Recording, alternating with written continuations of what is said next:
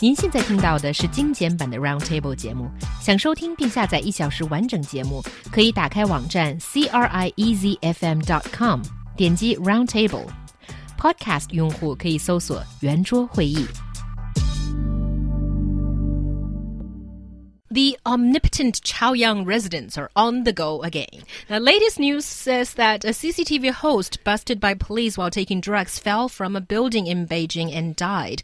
The host, as well as another drug user, was again reported by Chaoyang residents of the so-called Chaoyang masses or Chaoyang Qunzhong to the local police. So the phrase Chaoyang Qunzhong has been very popular recently with the help of the internet. Now, let's talk about it finally. Why do you think that uh, this term gets so popular? Because I think it's been closely connected to a string of celebrity gossip that is always the Chaoyang residents or the Chaoyang masses that gives uh, give the police a tip off, and then um, this latest uh, CCTV uh, host, and then previously there was Huang Haibo, there was uh, Ke Zhendong, and a whole bunch of others. Um, you know, as a result of the tip-off, got busted um, either um, ha- having prostitutes at home or you know taking drugs and all kinds of things going on. So yeah, I am with the netizens when and how did the Chaoyang residents become such a mysterious and powerful organization to some extent that can fight crime? When did that start happening? Since last year, I suppose. I, think it. I think it started happening in people's imagination. Yeah. when when, when when this phrase, the Chaoyang masses, was invented by the media, that's when the phenomenon started. Realistically, it doesn't exist. It's invented by the police, There, probably. there are not certain the- individuals who are who have got nothing better to do than go around poking their noses into other people's business.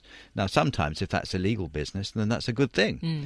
Right? So, but to to think of it as, I mean, it, it's been compared with the uh, British Secret Service, the MI6, or and the also the CIA. CIA, the Mossad. So uh, come on now, you know, really, I don't think. Uh, I think this is this is the most hyped up story and a fantastic sounding phrase, the Chaoyang masses, to hook the whole story onto, and and we've fallen for it. I mean, we're promoting it. No, Uh, we're not. We're falling not. For it. We're, We're trying to- discussing it. to get to the bottom of it. we're discussing it, and and that uh, that in in that way, you know, we are going along with this idea that there is such a thing as the Chaoyang masses, when in fact it's probably different people who happen to know someone. Maybe they've got a grudge against them, and if they can snitch on them to the police, then they will.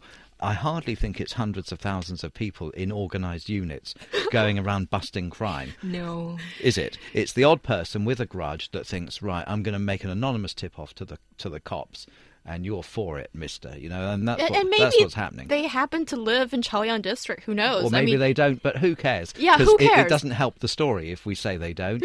so you know, the the media love this kind of thing, and and sure enough, uh, we're enjoying it now. Yeah, and discussing it. And when I first saw this, my uh, initial question was: so these are celebrities that have paparazzi following them around, and even the paparazzi who have a close eye on these celebrities 24 hours around the clock couldn't bust them, you know, taking drugs and do all, all kinds of illegal things. Apparently, then when did these uh, Chaoyang residents or these people, and how did they be able to do something that the Paps can't even do?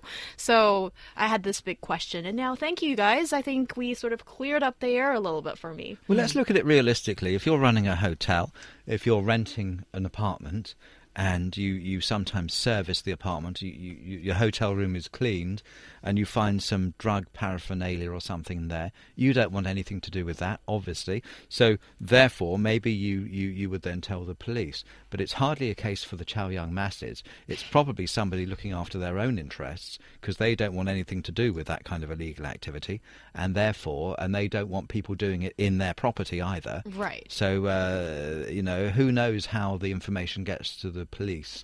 But uh, I, it's probably things like that. People Yeah. looking after their own interests. Yes, I think you guys have great points, but just to play devil's advocates here, Yeah. don't estimate the power of the masses, or maybe the damas or the dayes in this case of Chaoyang. Well, uh, on the one hand, I think uh, Chaoyang is a place where a lot of expat communities and are there, and a lot of celebrities do live in Chaoyang. I guess that's why it's always Chaoyang and things happening in Chaoyang, people busted in Chaoyang. But on the other hand, I think it's it plays to the police advantage to create this uh, or or to help create this phenomenon because you know that gives an image of you know Chaoyang is a place where there's citizen vigilante where you know you don't want to do something bad. And also our listener says, this is Yang Duo says, uh, why are they still taking drugs in Chaoyang knowing that there are the Chaoyang 群众 there?